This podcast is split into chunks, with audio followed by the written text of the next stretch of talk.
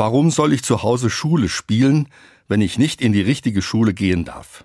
Das hat meine siebenjährige Enkelin zum Homeschooling gesagt. Sie ist im Pandemiejahr eingeschult worden. Sie hatte sich so sehr darauf gefreut, in die Schule zu gehen.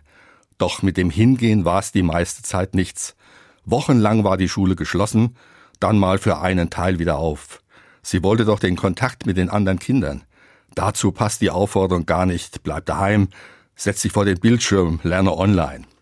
Eine engagierte Lehrerin hat meine Enkelin dann doch für die Videokonferenz gewonnen. Sie hat gesagt, so verlieren wir uns nicht aus den Augen. Und durch die Aufgaben, die ihr daheim macht, wisst ihr alle gleich viel, wenn wir zusammen weitermachen können. Der Gedanke hat mich überzeugt. Wir brauchen eine Basis für einen gemeinsamen neuen Start. Nachdem wir jeder für sich allein daheim waren, wünschen wir uns wieder Gemeinsamkeit. Das gilt für die Kinder in der Schule genauso wie für Kollegen in Betrieben oder Familien. Wenn ich wieder in die Schule gehe, dann treffe ich alle meine Freunde. Die Vorfreude meiner Enkelin will ich stärken und ich brauche selbst diese Ermutigung.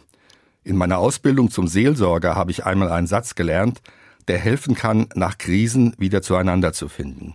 Dieser Satz lautet so, ich bin ich, ein wertvoller Mensch, und du bist du, ein wertvoller Mensch. Wenn wir uns verstehen, ist's wunderbar.